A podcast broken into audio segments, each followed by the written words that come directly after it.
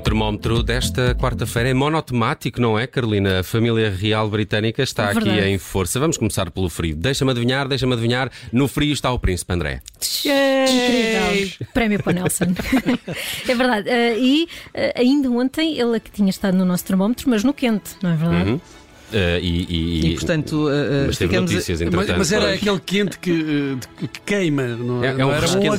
agrade- é, requentado. é partir o porquinho. Vai ter que ir às às poupanças. poupanças, é não é? verdade. Olha, Talvez não, porque a mãe vai dar uma ajuda. Quem tem uma mãe tem tudo. É verdade, as mães eh, salvam sempre tudo. Eh, segundo o jornal britânico Telegraph, a rainha irá pagar parte deste valor dos seus fundos privados.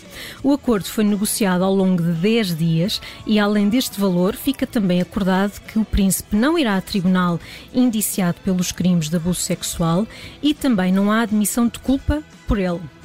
Este foi o, o pormenor que eu achei mais curioso ontem na história que aqui contaram. De facto, ele não admite a culpa, não é? Ele deve ter exigido que ficasse isso no, no contrato. É- 14 isso é milhões vale euros. 14 milhões Na de boa, euros. sem problema. Agora, admitir a culpa, ele não, não, não o fez. Vamos continuar atentos no termómetro também a esta história do, do Príncipe André. Vamos eh, seguir para o morno. No morno do nosso termómetro, esta tarde, está o Príncipe Carlos, mais um membro da família real É, o britânica. O irmão mais velho, porque, segundo a Sky News avançou esta manhã, a Polícia Metropolitana está a investigar, e passa a citar, uma tentativa de conceder honras e cidadania a um cidadão saudita ligado à instituição do Príncipe Carlos.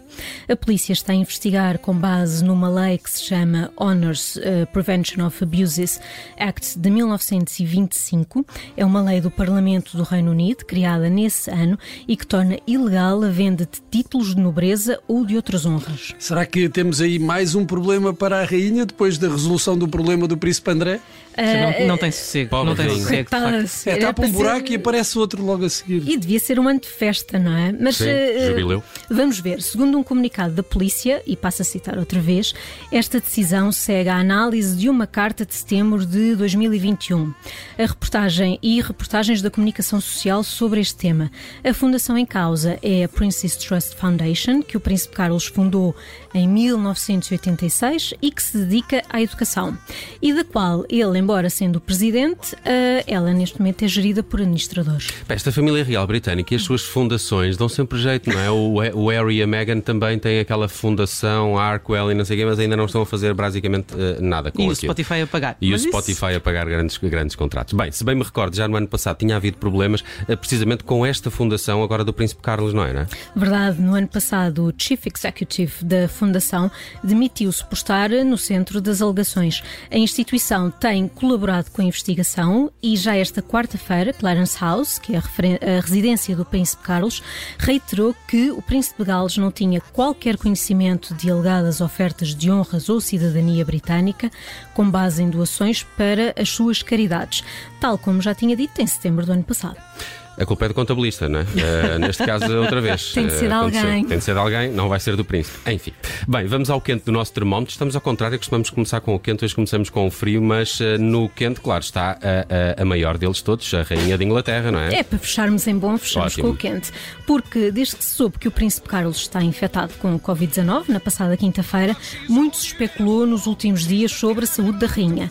Mas parece que tudo está bem. A Rainha é notícia porque simplesmente continua a seguir com a sua vida. E assim dá o exemplo também, eh, não só aos súbditos, como, como ao resto do- da sua própria família, não é? Precisamente, Nelson. Nesta terça-feira, Isabel II teve duas audiências por videoconferência, uma com o embaixador da Estónia e outra com o embaixador de Espanha, para ambos se apresentarem perante a Rainha. Ma- Mas Carolina, isso foi à distância. Como é que nós sabemos que a rainha está mesmo bem? Ah. Fica, ficava a dúvida no ar, não é? Mas já esta quarta-feira, a Rainha recebeu no Castelo do Windsor o novo secretário dos Serviços de Defesa e o seu antecessor.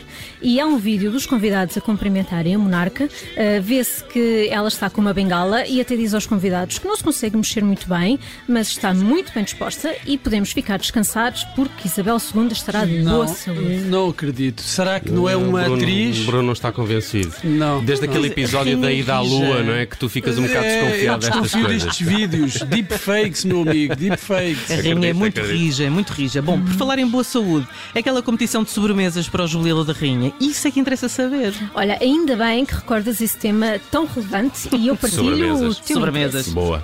Não, não era dos pudins, não era? Verdade, os puddings, sim, É sim. pá, se alguém É mandar que um abado por isto, já ganhou, quase certeza.